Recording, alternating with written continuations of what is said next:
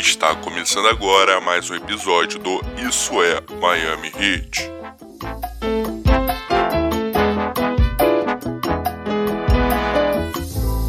Estamos na área. Voltamos para contar uma novidade preciosa.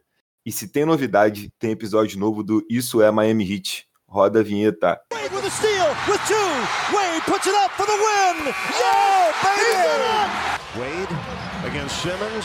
Seven seconds left. Forces one up and scores. It was a tough shot. It was a great shot. The 13th pick in the 2019 NBA Draft, the Miami Heat select Tyler Hero from the University of Green blocked by Bosch. Game over. A Piece of it. Wade. Oh, Wade. Facial.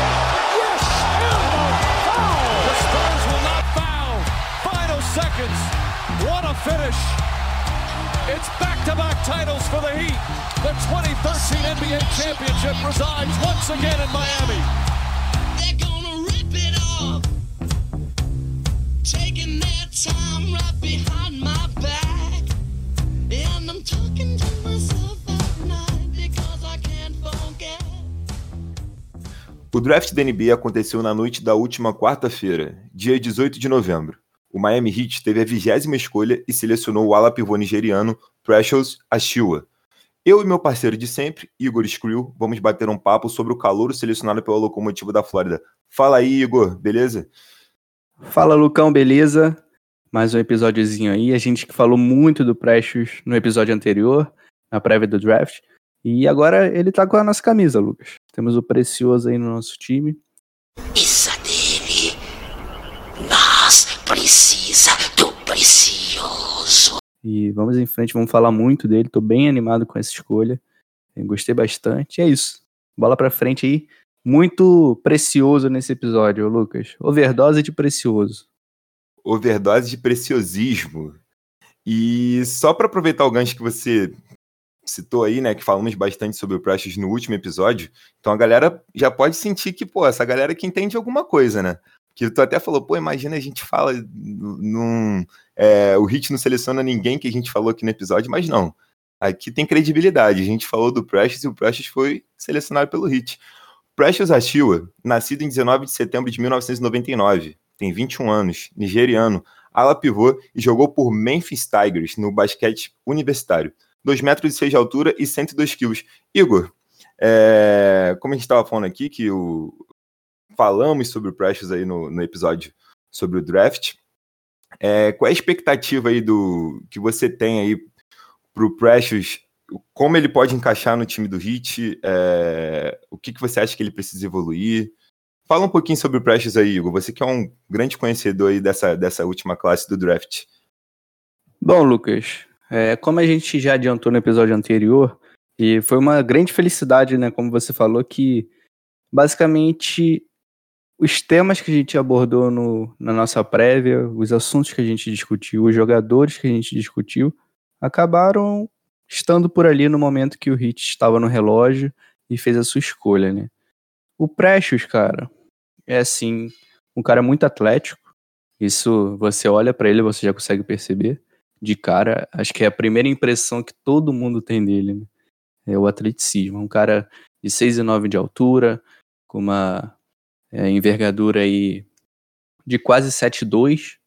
Então é um cara que corre muito bem a quadra, que briga muito nos rebotes. Ele é um, uma besta enjaulada, cheia de ódio, nascida para pegar rebotes. Os números dele são bem impressionantes. É, ele teve médias aí de 14 rebotes por 40 minutos de ação, por exemplo. Então são números bem, bem impressionantes. E é um cara, cara, que vem para trazer intensidade, né? A gente falou sobre a prioridade seria escolher um cara que se encaixasse ao lado bem, ou seja, que pudesse trazer um espaçamento de quadra, que pudesse trazer é, uma proteção de aro. O Precious não é esse cara, mas eu tô bem satisfeito, cara. Eu, eu, eu acho que assim, o Prestes ele vai ser capaz de ter uma função desde o dia 1 na NBA. A gente lembra do Banner no ano de calouro, onde ele entrava no lugar do Whiteside, trazia uma energia para o time, completava umas pontes aéreas. Eu imagino o Precious fazendo esse papel nesse primeiro momento. Ele tem ali no, no seu teto ali, no seu, na sua linha de desenvolvimento. Um jogo de chão a evoluir, né, um passe, um jogo de handoff, uma primeira passada dele que é bem rápida, mas que ainda não tem aquele controle de bola, não tem aquela leitura de jogo, não tem aquela tomada de decisão necessária ofensivamente. Mas, mas eu gosto, cara, eu gosto muito dessa escolha, acho que o Spolstra vai conseguir encaixar bem ele no time, ele vai ser importante vindo da segunda unidade. Não, e, e eu acho que é. Eu acho que é inegável que o Prestes não era nem a primeira nem a segunda opção. Eu não digo nem do front office do Hit, eu digo do da, da galera, né? Mesmo no- nas redes sociais, né? Da Hit Nation. Todo mundo esperava ali o Jalen Smith, tipo, era o meu favorito também. Eu acho que. Não sei se era. o- O seu eu sei que não era, né, Igor? Com certeza não Ah, era, a gente sabe a que era o minha- seu favorito. A minha ordem era a seguinte, cara. Até compartilhei o Big Board lá no Twitter durante o draft. O Jalen Smith era o meu primeiro, e ele saiu pro Phoenix Suns na pick 10. Né? Foi até um, um pouco surpreendente aí, mas o Phoenix Suns escolheu ele. E meu segundo era o justamente o Precious, porque eu vi esse, esse papel dele vindo na segunda unidade, eu, eu percebo um potencial dele acima da média dos outros em relação aos outros calouros da classe. E meu terceiro era o nosso querido, amado, louvável Malakai Flynn. Né, acho que a gente podia até é, separar um tempinho desse episódio é, em respeito ao Malakai Flynn, que vai atuar no Toronto Raptors. Em respeito a esse cara que vos fala, ficou muito triste no momento do draft. né, Então acho que a gente devia ter um momento aí de sonoplastia, uma musiquinha. See You Again, Lucas, você gosta dessa música? Eu acho que- Poxa. Eu acho que essa trilha sonora pro sentimento do, do momento. Eu escutei, o- essa, eu escutei essa música anteontem, cara. Rolou, rolou a lágrima, rolou a lágrima. Muito emocionante. rolou a lágrima, então teremos esse momento, see you again. Mas eu, eu tô feliz, cara. O Prestes era a minha segunda opção. Tô feliz também que eu consegui acertar, cara. Então eu acho que durante esses seis, sete meses eu consegui entender um pouquinho a linha de raciocínio do Hit ao avaliar os jogadores. Consegui chegar perto do que o Hit pensava. Então é sempre um exercício que a gente faz, né? De tentar alcançar esse objetivo e acho que o resultado foi bem gratificante. Isso aqui é trabalho, galera. Isso aqui é trabalho. Tem que respeitar. Tem que respeitar que isso é Miami Heat, tem credibilidade.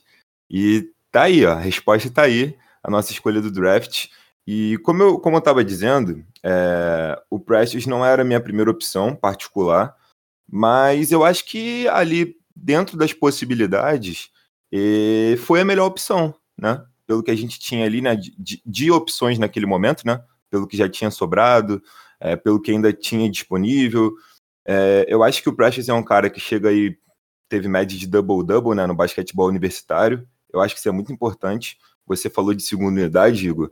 É, a gente sabe que a segunda unidade do Hit não, não tinha esse cara para pegar rebote, né? O Ben saía de quadro e a gente ficava um pouco perdido nesse aspecto. A gente dificilmente levava vantagem no quesito. Eu acho que o Precious pode contribuir bastante nessa parte. É um cara que tem uma facilidade é, uma versatilidade né, defensiva, é um cara que se movimenta bastante, né, aquele pivô pesadão, né? Então eu acho que nesse aspecto da necessidade, eu acho que o Hit foi muito bem.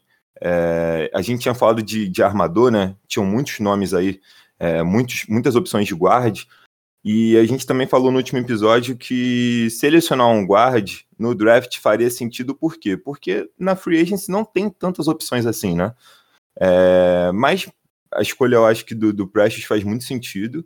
E eu acho que vai suprir essa necessidade na segunda unidade de ter um cara para trazer energia para a quadra, ter um cara para brigar pelos rebotes e fazer esse trabalho que você falou, Igor. Aquele cara da ponte aérea, fazer aqueles lances ali mais para levantar a torcida, para trazer um pouco mais de energia para ligar o time. Então acho que nesses aspectos o Precious vai ser um cara muito interessante. Eu acho que a grande palavra do momento no Miami Heat é versatilidade, né? A gente viu nos playoffs o Spolstra adotando é, defensivamente é, a ideia de trocar todo mundo, então a cada bloqueio do adversário trocava a marcação. Então era uma defesa bem dinâmica, bem comunicativa, onde todo mundo marcava todo mundo e o Precious traz para o nosso time essa versatilidade. Não vai arremessar de três, não no primeiro momento, não vai ser um grande passador, não vai ser um Tyler Hero, Lucas, não vai ser o Tyler Hero que a gente teve esse ano. Não vai ter esse destaque que o Tyler Hero teve, não vai ter esse protagonismo que o Tyler Hero teve. Mas vai impactar em vitórias. Então, um jogador como esse é sempre muito valioso você ter no elenco. É, eu lembro do da nossa estreia na temporada passada contra o Memphis Grizzlies. O Chris Silva entrou e, e destruiu. Você lembra desse jogo, Lucas? Lembro, lembro. Teve um, teve um carinha que deitou, né? Que, que deu uma iludida na torcida nesse primeiro jogo, né? Pô, cara que, do- cara que dois, você é muito fã. dois, dois momentos see you again nesse podcast. Dois momentos, dois momentos. O Winslow jogou muito bem naquele jogo, mas o Chris Silva entrou e, assim, abriu o caminho pra gente vencer. O jogo tava muito amarrado, muitos lances livres.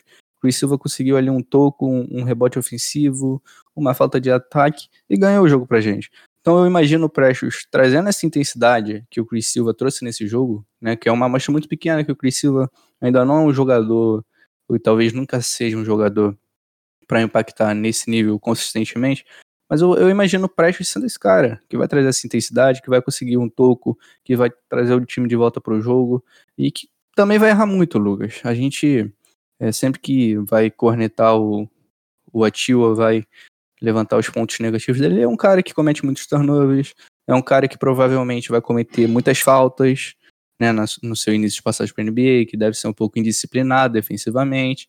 Mas, cara, é um cara que tem tudo para se encaixar perfeitamente no sistema do Miami Heat. É um cara que tem tudo para ser desenvolvido muito bem sobre a tutela de Ben Adebayo, sobre a tutela de Donis Haslem, dentro do sistema do Spolstra. Então, cara, é uma escolha, assim, no mínimo segura. No mínimo segura. Pode não ser um All-Star, pode não ser. Sei lá, pode ser, não ser um cara que nunca vai aparecer num time de defesa ideal da temporada, mas é um cara que vai impactar, mano. Então acho que pra gente é uma ótima escolha. É isso, é uma ótima escolha. Não, e falando de sistema, né? é, o Spolstra é, experimentou bastante small ball aí, principalmente na pós-temporada, né? E o Ativa pode ser um cara até para funcionar ali na posição 5, no- na posição 5 num possível small ball, né? É um cara que não vai espaçar a quadra, mas é o cara que também não, não vai deixar aquele buraco no garrafão é, é, nesse- nesses momentos, né? Porque o Hit, quando eu começava a jogar com esse small ball, a gente tipo, já costuma perder bastante nos rebotes, a gente perdia mais ainda e ficava ali uma avenida, né? Ele pode ser esse É. cara também para plantar um pouquinho ali dentro e, e- e- e equilibrar um pouco as coisas.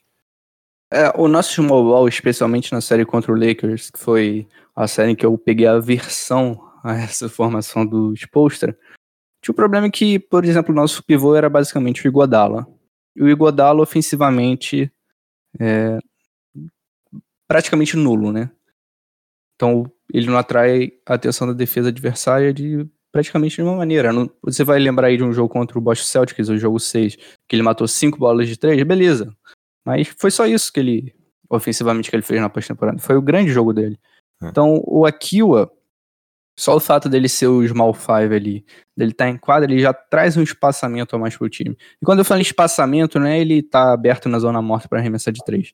É o espaçamento vertical também. Então, o cara que sai do bloqueio, se projeta em direção à hora, ele vai atrair o cara que tá marcando um jogador de perímetro para ajudar. Se não é ponte aérea é fácil. A gente viu o Ben castigando na série contra o Celtics em alguns momentos. Teve um terceiro período que o Ben fez mais de 15 pontos, basicamente ponte aéreas. Então, assim, esse espaçamento vertical é um pouco subestimado, né? Assim, pelo público que assiste NBA, e é muito importante. O Derrick Jones Jr., é, em muitos momentos ele impactou no time positivamente, ofensivamente, sem fazer uma cesta, cara. Simplesmente pelo fato dele fazer o bloqueio se projetar em direção à hora, e o Derrick Jones Jr. pega a bola onde ele quiser, no teto do ginásio. O cara é um, é um avião, velho. Entende? Então, eu acho que o Prestes ele também traz ofensivamente essa, esse, essa atração à defesa, essa gravidade, né, como a gente chama. É, você falou de, de, de sistema, de evolução e tudo mais. Eu vi algumas pessoas falando que num jogo menos acelerado, o Precious pode ser um cara que pode com- comprometer defensivamente. O que, que você acha disso, Igor? Você acha que. Sim, eu acho que o Exposto, por ser um cara que trabalha muito o lado defensivo e às vezes pega esses caras que não são tão apurados tecnicamente, eu acho que ele consegue trabalhar muito bem. Você acha que isso pode ser algum problema para o Hit ao longo da temporada? Você acha que é um ponto que o Exposto merece dar um pouquinho mais de atenção? É, então, aí entra na questão da função, né? O Spolstra vai chegar pro Atil e vai falar: Meu amigo, olha só, é isso aqui que eu espero de você. Eu espero que você defenda com intensidade, que você corra a quadra, que você complete lobbies. É isso que eu espero de você. Eu não quero ver você tentando step back, eu não quero ver você forçando um arremesso de três, eu não quero ver você jogando num contra um. Eu quero que você faça isso, faça bloqueio, pegue ponte aérea, faça o trabalho, assim, vamos dizer, o trabalho sujo. Então, essa é a função do Atua no nosso time. O Atua, ele com certeza acha que pode ser um Kawhi Leonard, por exemplo, como eu andei lendo por aí. É, ele com certeza acha que pode colocar a bola no chão e fazer uma jogada sozinho. Com certeza ele acha. E o Hit também acha que ele pode chegar nesse patamar. Só que do dia 1 em que ele estreia na NBA, o mais importante é ele ter uma função, ele cumprir essa função para que ele possa ter minutos consistentes e assim desenvolver seu jogo. Foi assim com o Ben Adebayo. A gente não viu o Ben Adebayo chutando arremesso de média distância, por exemplo, no ano de calor. Essa não era a função dele.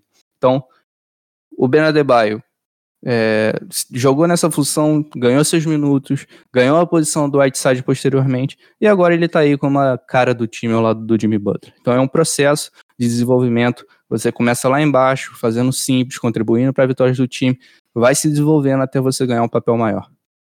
Da gente entender que um cara como esse precisa ser, lapida, precisa ser lapidado, né? Os jovens, normalmente, quando vêm do, do draft, da universidade, eles por si só já precisam ali de um desenvolvimento. Alguns vão chegar mais prontos, outros não.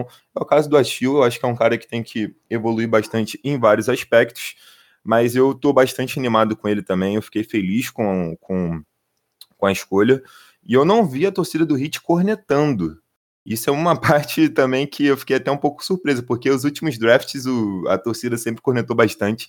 Não adianta, cornetaram quando o Ben foi escolhido, cornetaram até de certa forma, quando o Hero foi escolhido, algumas pessoas queriam outros jogadores e não o Hero, e hoje a gente vê que o trabalho foi bem feito e continua sendo bem feito. Ô Igor, eu não sei se você vai concordar comigo, você por conhecer mais é, do Atila, é, possa, possa dar uma luz aqui pra gente, para quem tá ouvindo. É, o Hit trabalha muito bem no pick and roll, né? Acho que o Ben faz isso com maestria.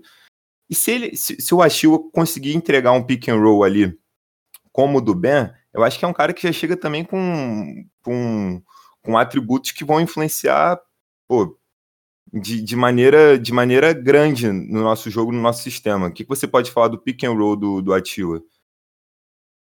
É, é basicamente a questão da gravidade. A capacidade do Akio de espaçar verticalmente a quadra, de receber ponte de jogar acima do aro, é muito grande. Então, ele faz um ótimo bloqueio, é um cara um corpo enorme, ocupa muito espaço, faz um ótimo bloqueio e se projeta em direção à cesta, atraindo a marcação. É basicamente isso, o jogo de pick and roll dele.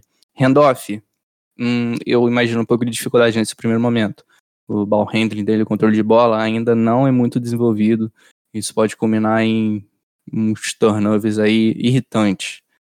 É, passe, receber a bola como roller, né? Quando você está se projetando em direção à cesta, você recebe uma um passe ali na cabeça do garrafão e inicia o perímetro, por exemplo. A gente vê muito o Daniel Tice fazendo isso no Boston Celtics. É, vai ter que evoluir a leitura, né? É, a leitura de jogo dele é um pouco inconsistente, tomada de decisão também. A gente vai ver, por oito meses para trabalhar, vai ter o training camp, vai compreender como funciona o time do Heat taticamente, vai conseguir antecipar. Eu falei muito no último podcast que eu acho muito importante o jogador de basquete ser capaz de antecipar a jogada. Isso passa pelo entendimento de jogo, pela, pelo QI de basquete. E isso ele precisa desenvolver. Como pick and roll. no primeiro momento, grande. O que ele traz? Espaçamento vertical e um bom bloqueio gerando espaço para o homem da bola. No futuro, pode fazer ações de handoff, pode até é, fazer bons passes, é, encontrar os companheiros em melhores condições e fazer o jogo rodar. É, é isso que a gente espera do Akio nesse primeiro momento da NBA.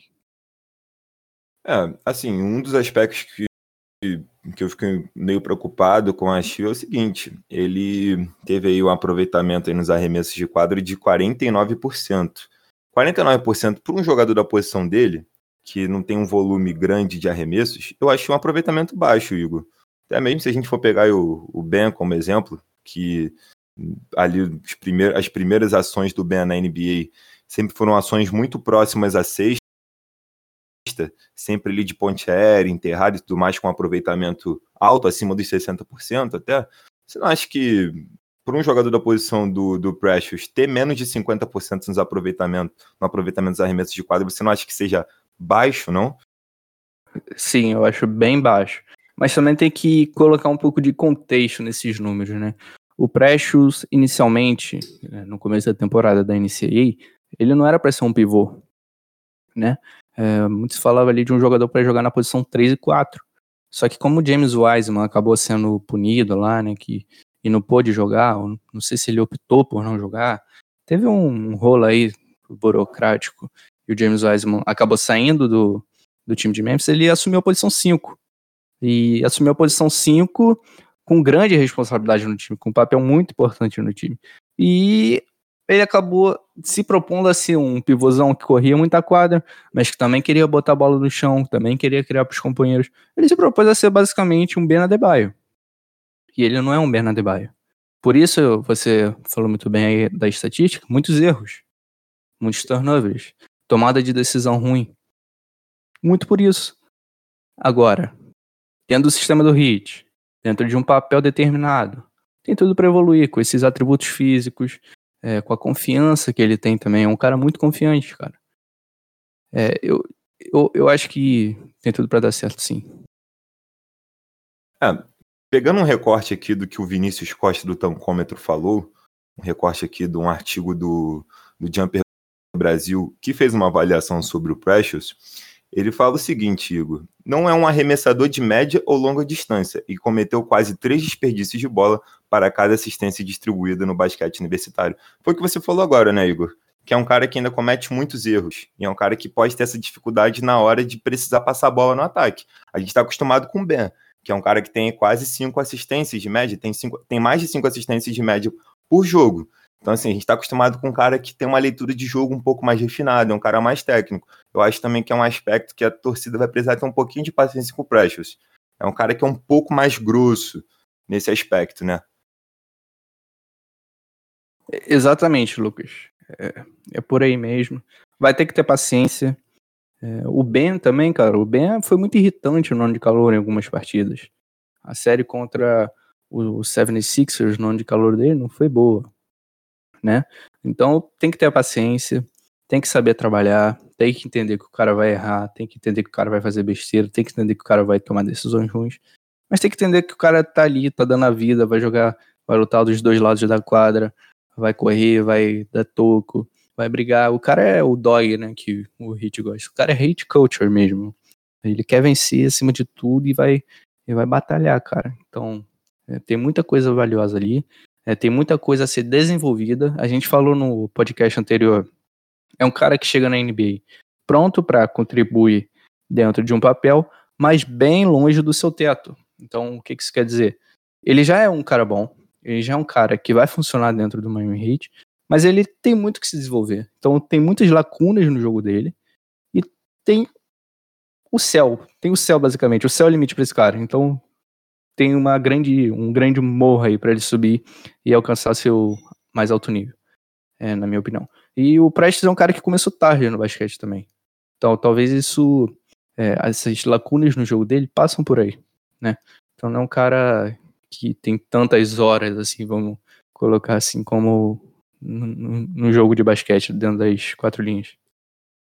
Não, e você falou de ser um cara hit culture e tal, e ele é um cara que, segundo palavras do, do próprio Pat Riley, é um cara subestimado, né? Um cara underdog. E você sabe que Miami Heat acolhe muito bem esses caras, esses caras costumam se dar muito bem em Miami, né? Os caras que têm essa, essa veia de underdog, essa veia de azarão, de um cara subestimado e tudo mais, a gente trabalha muito bem esses caras por aqui.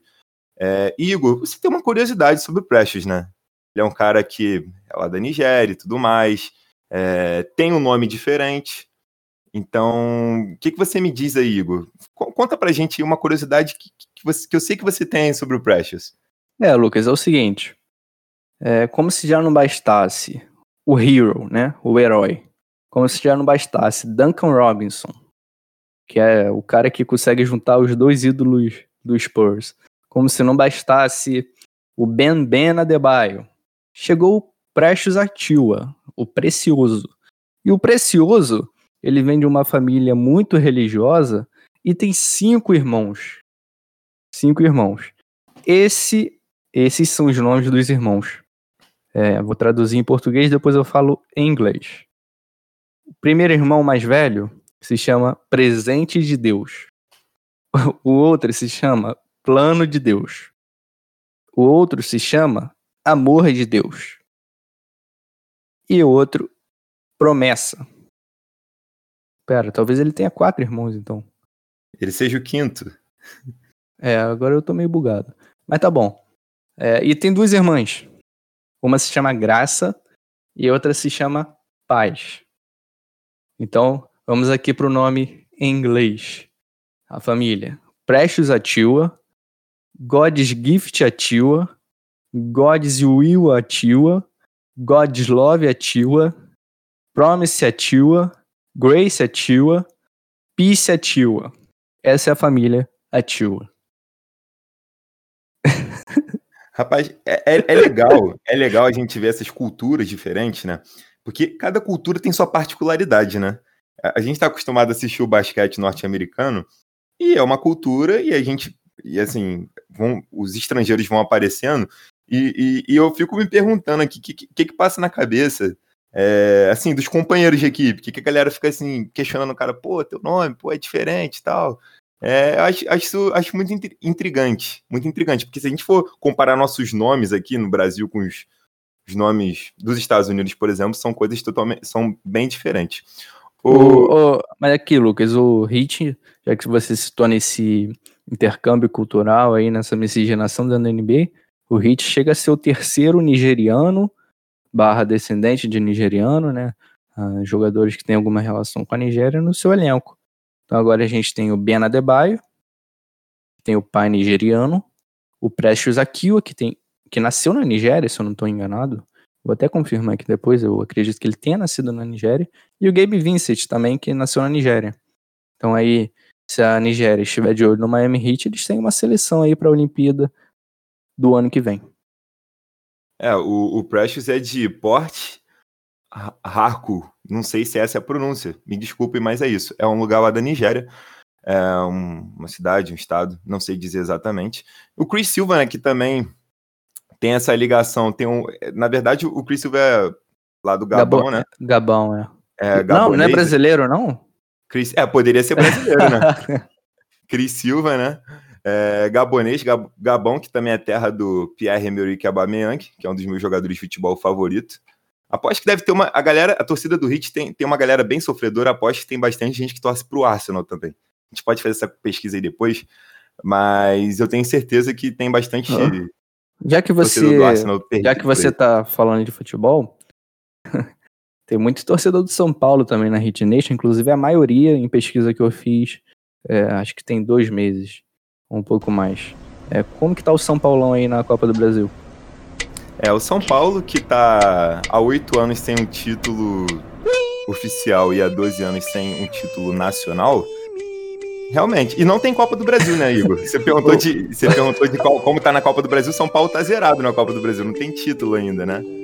Mas a, Tá. torcida, do, a torcida do Hit gosta, gosta, tem essa veia mais sofredora, né? É a galera mais coração, mais, mais sentimento. É, Então, e quero ma- mandar um abraço pros torcedores são paulinos aí do, da Hit Nation. não, só pra deixar claro aí pra galera, qual é seu time? Meu time? Meu time é, É. Flamengo, né? Eu, na verdade, meu time é o atual campeão da América e brasileiro, só pra deixar claro.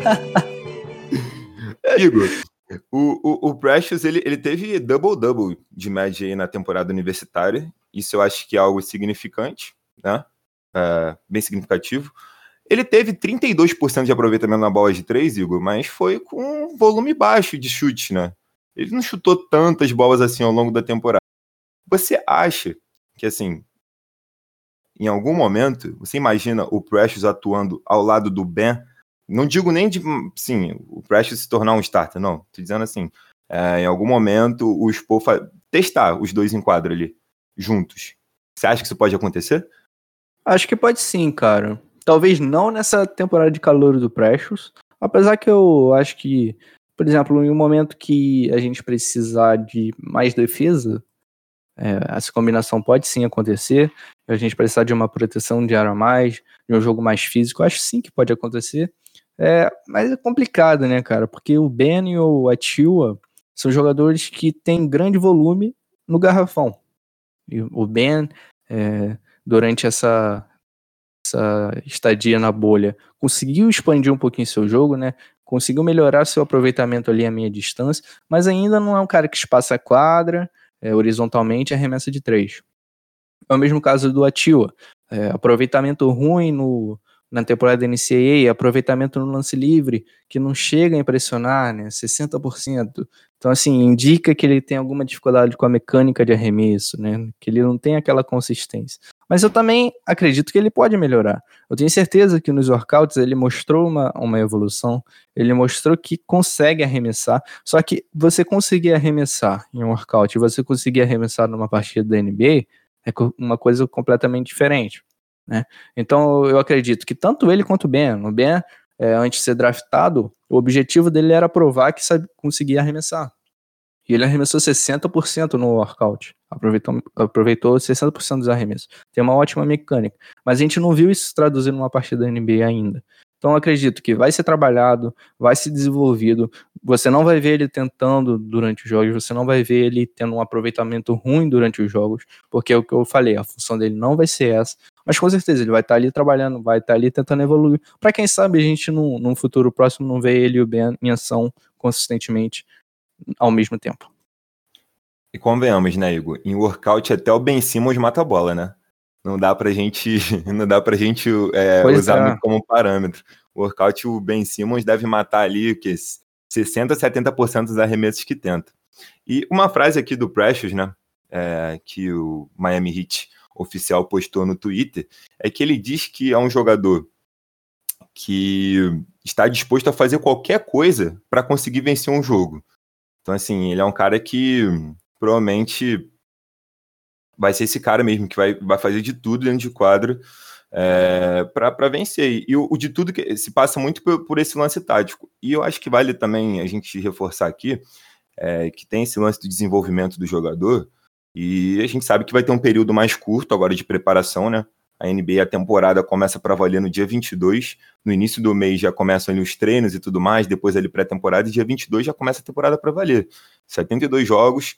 É, vai ser um período aí bem corrido. Vai ser um calendário diferente. Então, assim, eu acho também que essa primeira temporada do Prestes também não dá pra gente esperar tanta coisa, né, Igor? Não acho que ele vai conseguir evoluir tanta coisa assim nesse primeiro momento. E não só o Precious, eu acho que os jogadores que foram calores na última temporada também não vão ter tanto tempo para trabalhar agora para essa temporada atual, principalmente o caso do Hero, que jogou até o início de outubro.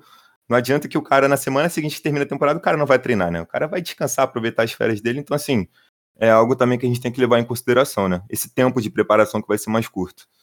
É verdade, Lucas. Essa classe ela tem essa característica única né, na história da NBA, que eles estão treinando basicamente há 7, 8 meses. Né? Então é muito tempo sem você ter uma ação no jogo oficial, sem você disputar um 5 contra 5. Porque ao mesmo tempo que eles querem evoluir, né, eles querem desenvolver seu jogo, eles estão numa rotina sinistra de acordar às 6 horas da manhã, fazer musculação, treinar fundamento, aí toma um café, já treina de novo, aí treina mais uma vez no final do dia. Eu tô nessa rotina insana, né, de tentar cavar a vaga ali no draft, de convencer alguém a te escolher. Vocês estão nessa rotina há seis, sete meses, né, que é, assim, surreal, deve ser uma pressão enorme. É, não à toa a gente viu basicamente todos os prospectos se emocionando no momento da escolha. Né, deve ter sido um período bem complicado para eles. E ainda tem essa, todas essas tensões de Black Lives Matter, né? todo, todo uma, um contexto histórico dessa classe do anime que é, é muito séria, muito importante e muito pesada, né, ao mesmo tempo. E não vai ter tempo, né, Lucas, para os caras se adaptarem, é, de entenderem o sistema da equipe muito bem. Os training camps já vão começar agora no começo de dezembro. né, aquele período de transição de Summer League, Lucas. qu- Quantas vezes a gente não viu um calor ter muita dificuldade na Summer League e começar bem a temporada da NBA, né? O Trae Young é um exemplo. Então, vai ser complicado, vai ser difícil, não só pro Precious, mas como qualquer jogador dessa classe. É Como você falou, Tyler Hero e os demais rookies que, que estiveram na bolha, que é, né, ficar, ficaram dentro desse dessa temporada passada por mais tempo, também vão ter dificuldade. É, você quer descansar, mas você também quer evoluir, você quer curtir, fazer uma viagem, é, curtir a família, mas também quer levar seu jogo para outro nível e não tem tempo, né? É, é, é um contexto complicado, Lucas. No final das contas aí, é, vai ser uma temporada, ainda vai ser uma temporada típica, né? Não, com certeza. O play-in volta, menos jogos, menos tempo de preparação. Vai ser uma temporada aí que o LeBron James já não gostou muito, né? Já, já tornou isso público. E o Precious Achiuwa, ele vai vestir a camisa 15, Igor. Você lembra qual foi o jogador icônico, lendário, marcante, multicampeão, muito acima da média, que vestiu a camisa de número 15 em Miami? O Caro White. O Caro White. o Caro White que liderou, que liderou o time naquela sequência de 13 vitórias consecutivas. Gold. A Gold. maior, a maior sequência de vitórias daquela temporada 16-17, hein? É, então quer dizer que o cara roubou a camisa do, do melhor armador da história da carreira. É, o, o melhor armador que LeBron James já dividiu as quadras. É, rapaz, chega com uma responsa imensa. É um peso enorme nas costas, cara. Enquanto tem jogadores que chegam ali com, com, com menos responsabilidade, com menos pressão, né? A gente tava aí, muita gente falando do caso Lamelo Ball e Lonzo Ball. Lonzo Ball que foi draftado pelo Lakers e o Lamelo que draftado pelo Charlotte, que são pressões diferentes, né? São situações diferentes. Aqui em Miami, para um cara que foi pique 20, o cara já chega com uma responsabilidade enorme. O cara vai vestir a camisa que foi de Mario Chalmers, meu amigo. É, não é pra qualquer um, não. É, o cara assumiu a responsa mesmo. E a gente falou bastante do Precious aí, né? Acho que deu pra. A galera vai passar a entender, conhecer um pouquinho quem é Precious Achiuwa. Provavelmente consegue, a partir desse, desse episódio, buscar algumas informações sobre ele, características de jogo. Mas a gente também não pode deixar de falar do cara mais hypado, mais hypado da Hit Nation no Twitter. Isso aí a gente atribui muito aí o agente desse hype aí, que é o Igor. Malakai Flynn, rapaz, que foi selecionado pelo Toronto Raptors. Igor, Solta o, som- solta o som, DJ.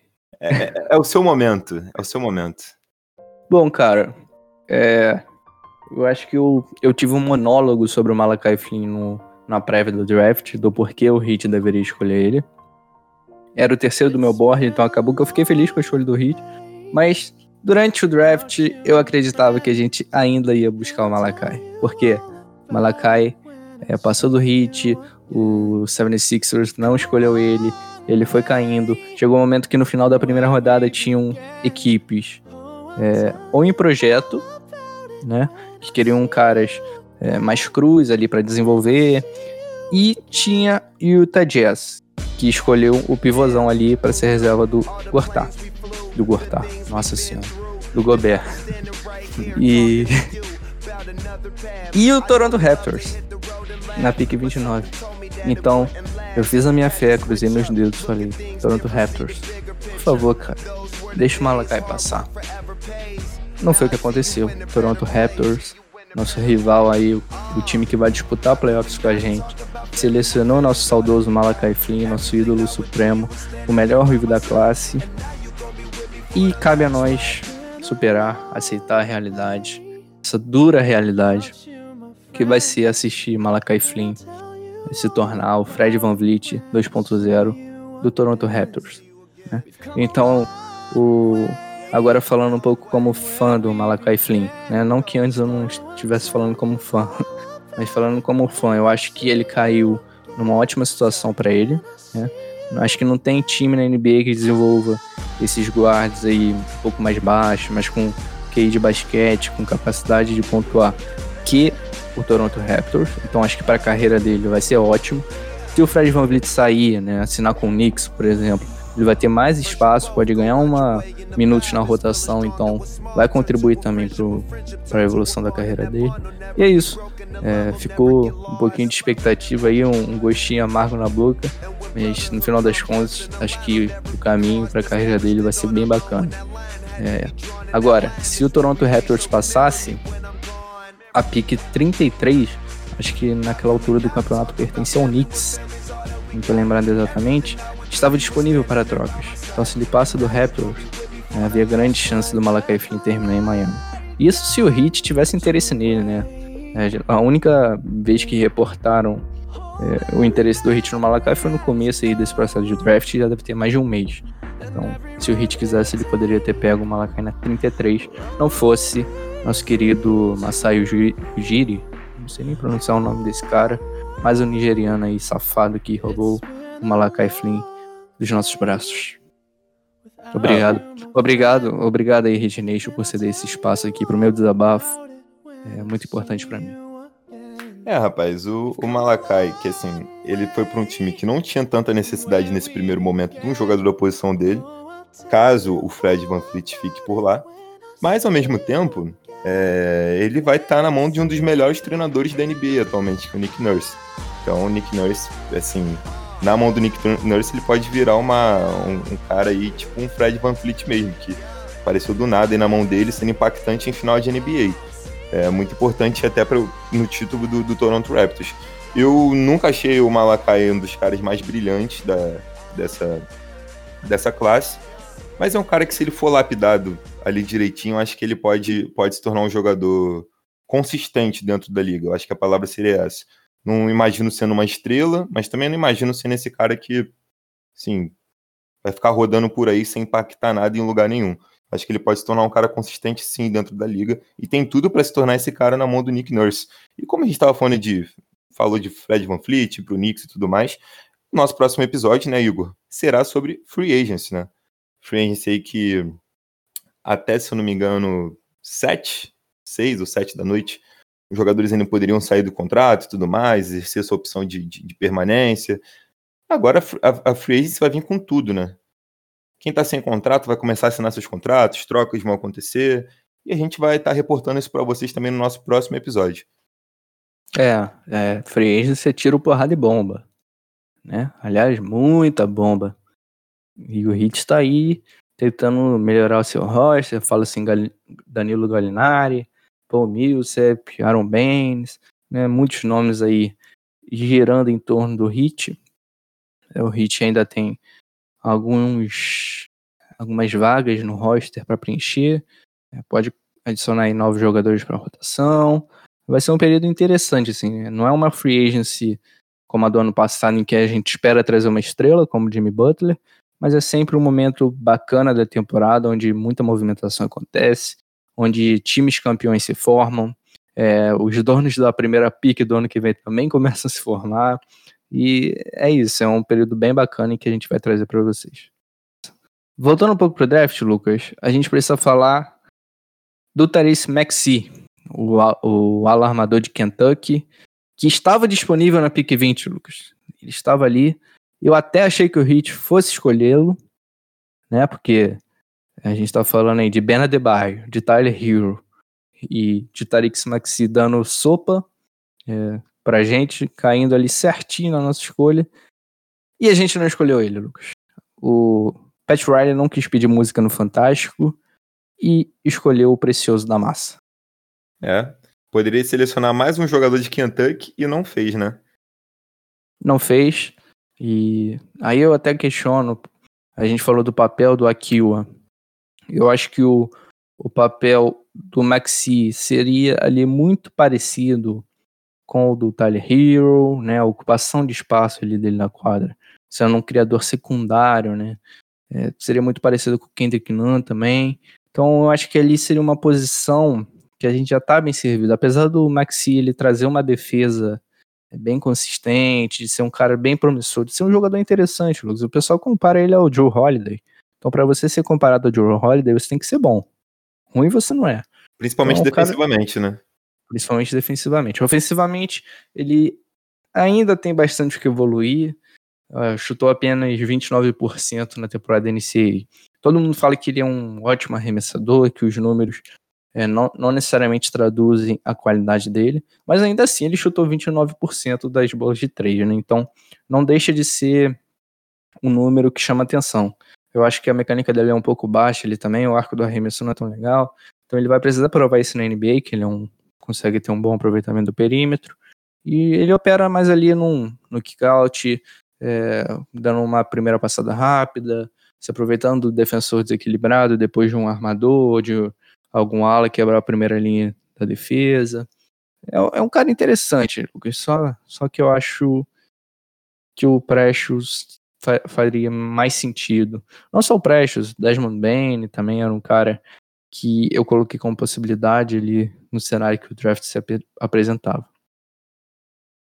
É, eu, eu era também um entusiasta de uma escolha de um guard, por aqueles motivos que a gente estava falando, que eu acho que não tem tantas opções de guarda assim na Free Agents. Na verdade, a Free Agents não tem nem tantas opções interessantes assim, mas sei lá, né, o Hit poderia se desdobrar ali para, não sei, agora tá muito mais difícil de pegar um Ibaka da vida, né, que tá aí praticamente certo de ir para um Brooklyn Nets da vida, mas assim, tinha mais opções de caras ali para jogar no garrafão do que, assim, opções viáveis de guards sem ser via trade, né. Então, mas de qualquer forma, eu acho que o Precious foi a escolha, escolha acertada, foi a escolha dentro da necessidade. E um cara que eu acho que o Pat Riley, cara, ele se animou muito com ele, se animou muito. Dá para ver o entusiasmo do, do Pat falando com ele no telefone lá nos vídeos que Miami Heat postou nas suas redes sociais. Então, assim, eu acho que o Heat tem um plano pro Precious. Engraçado falar que tem um plano, né, pro Precious, né? Um cara que é o precioso de Deus e tudo mais. Mas tem um plano, tem um plano pro Prestes, é um plano que eu acho que é precioso, cara. Então a gente tem que levar fé nisso. É, e Lucas, tanto se falava que o Onyeka Kongu seria o novo Ben Adebayo, né, que era o cara dessa classe que as equipes olhavam para ele e viam um jogador que podia e pode chegar próximo ao nível do Ben, que o Hit talvez tenha esse cara também, cara. Talvez o Hit tenha um Ben 2.0 e aí eu, eu até desenvolvo. É, não é exatamente um jogador com as características do Ben, com o QI de basquete, com a capacidade de passar a bola, com a capacidade de colocar a bola do chão do Ben. Talvez nunca seja. Mas é um cara que traz a versatilidade que é a marca registrada do Ben.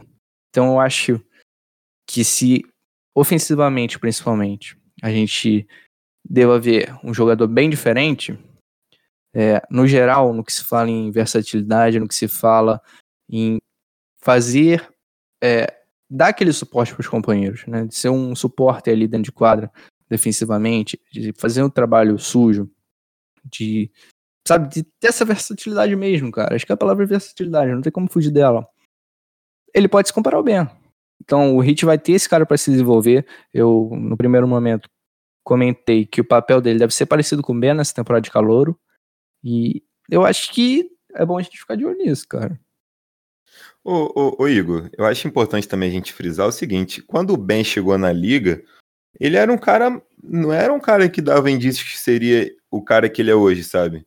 De QI de basquete, de visão apurada, esse pivô passador que ele é hoje, sabe? Eu já, eu já vi muita gente da Hit Nation falando que o, o Ben se resumia a ponte aérea, enterrada, sabe? E hoje a gente sabe que ele é um dos caras da posição mais versáteis da liga. Se não for, eu não diria que é o mais versátil porque tem um Jotic ainda que sim, é um cara muito diferenciado, tem, tem o atributo do chute que o Ben ainda não tem.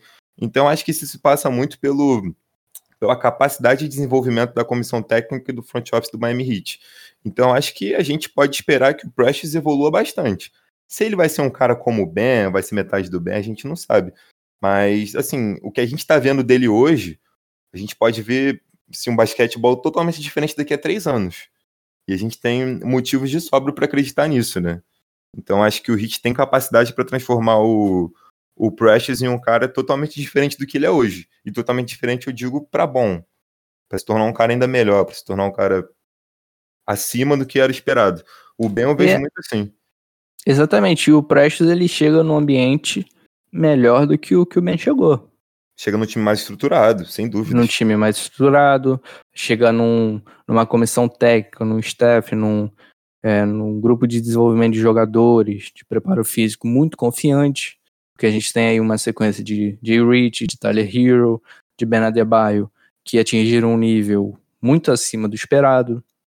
Né? Ele chega num time que vai ter grandes ambições, num time que vai dá-lo boas experiências, que vai colocá-lo em situações confortáveis para que ele consiga aprender com seus erros, para que ele consiga é, se provar um grande jogador, né? E mais do que tudo, Lucas, ele não tem o Ração Whiteside para atrapalhar a evolução dele. Então, É. o, o- enquanto o Ração Whiteside era ali um, um karma na nossa vida, um, um cara que atrasou esse- essa ascensão do Ben, o Precious tem o próprio Ben, que vai ser mais um mentor, cara. O Ben, na sua quarta temporada na NBA, já vai ser um mentor para um calouro, que com certeza se inspira muito no jogo dele. É, o Precious chega com, com, com, com, uma referência de respeito, né, cara? O Ben tinha o Whiteside. O Whiteside, vale frisar, o Whiteside é um free agent, hein, galera?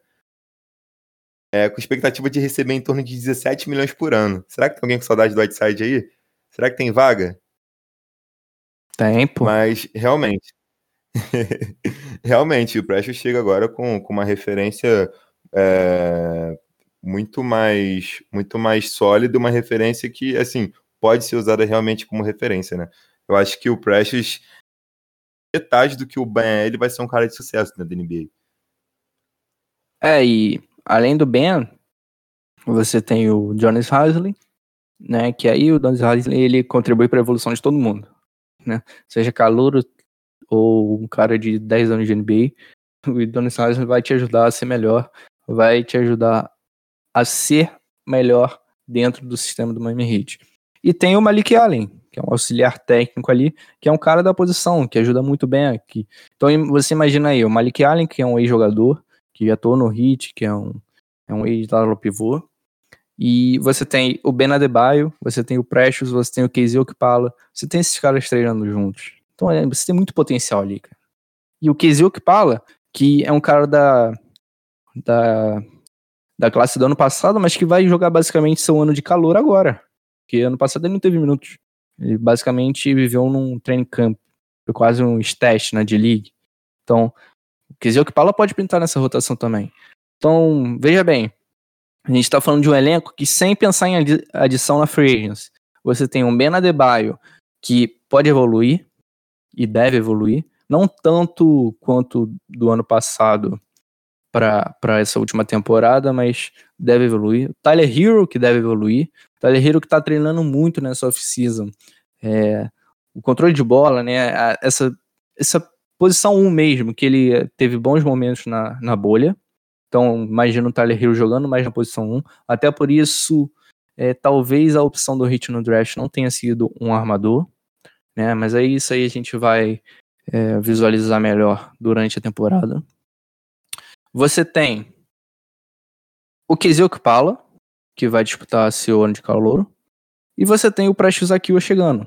Então, é, você ainda tem o Duncan Robinson, cara. O Duncan Robinson que foi o melhor arremessador da NBA na temporada passada. Você imagina ele se tornando, dando uma encorpada, defendendo melhor? Você imagina o que ele pode fazer, cara?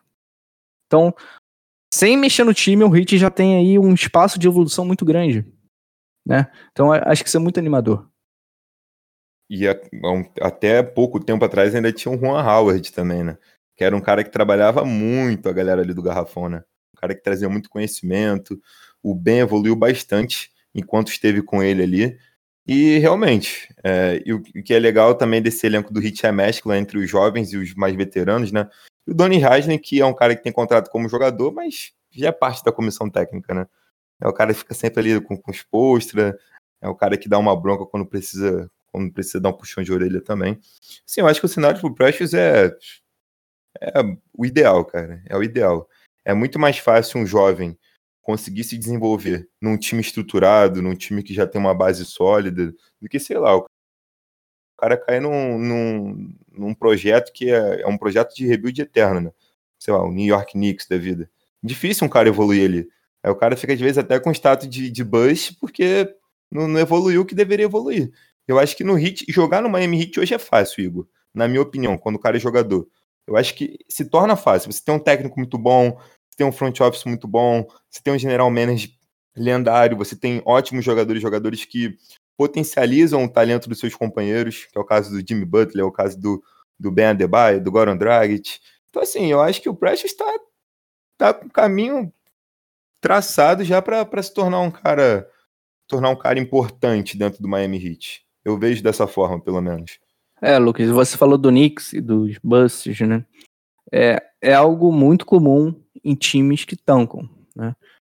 Não só porque eles têm as escolhas mais altas e, consequentemente, os Busts acabam sendo escolhidos por eles, mas porque os times em tanque, os times ruins, eles tendem a pedir mais dos jogadores do que eles podem oferecer, né? Eu falei do papel, falei muito do papel do Aquila no time, né? Do Atila no time, é, que vai ser simples, né?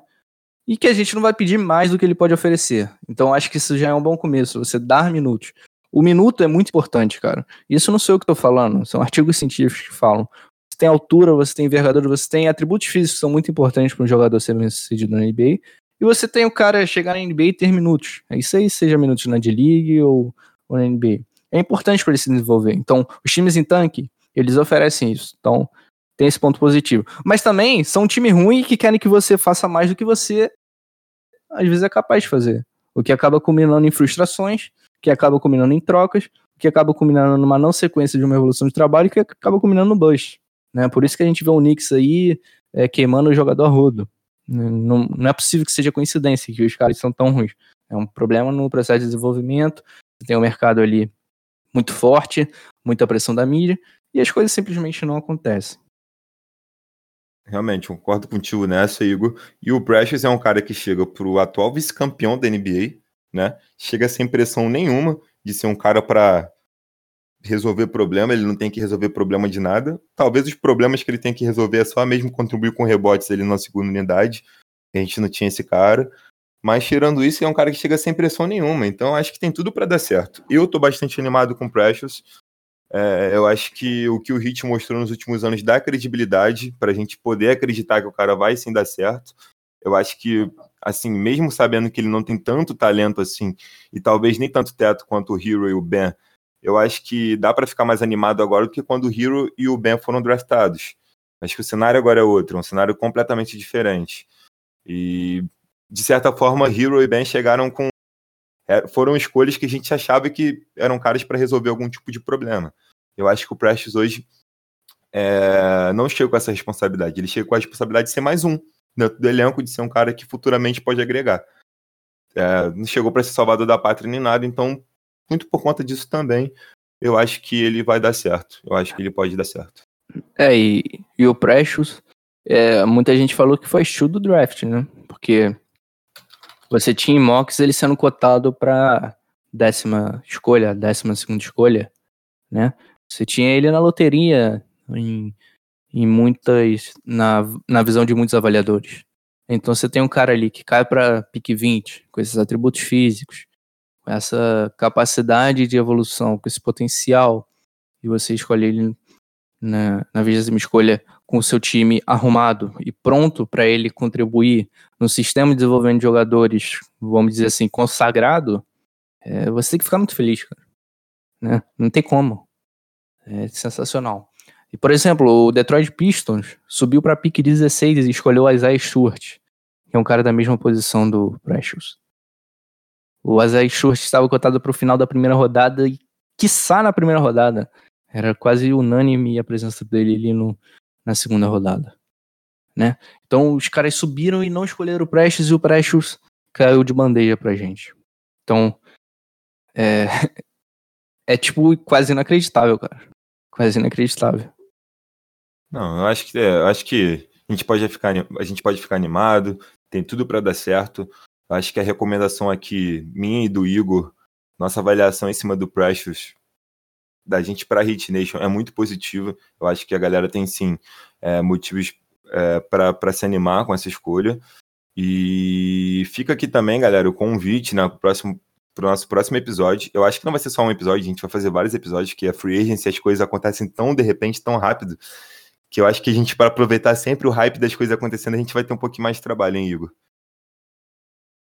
É, é, Lucas, agora é, é um podcast atrás do outro aí. Isso se o Hit ajudar, né? Se o Hit fizer alguma movimentação relevante, porque do jeito que o Hit tava, na, por exemplo, no segundo round do draft ontem, todo mundo quietinho, nada de rumor. É, tá, talvez a, as coisas não aconteçam como a gente tá pensando, mas se rolar a movimentação do Hit, tem podcast, isso é certo.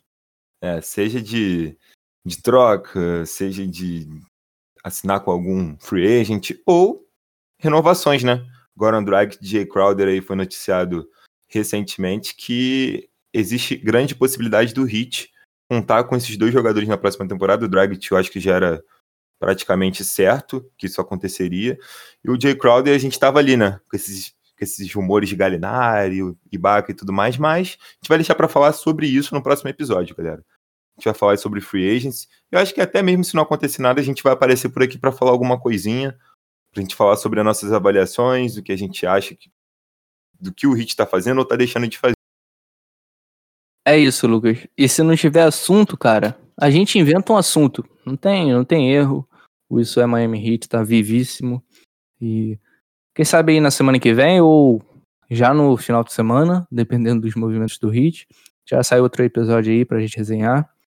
E é isso, acho que, como você falou, a avaliação do nosso draft é bem positiva, um- uma escolha segura, um jogador que tem os seus argumentos para contribuir desde já, né, dentro de um papel, como a gente falou durante todo o podcast. É um jogador que vai demandar paciência, mas que tá em casa, Lucas. Então, é, pelo que a gente previu, pelo que aconteceu, acho que o resultado é extremamente positivo. É isso, galera. Ficamos por aqui com esse episódio. Isso é Miami Heat. Até a próxima. Valeu! Isso dele. Nós precisa do precioso.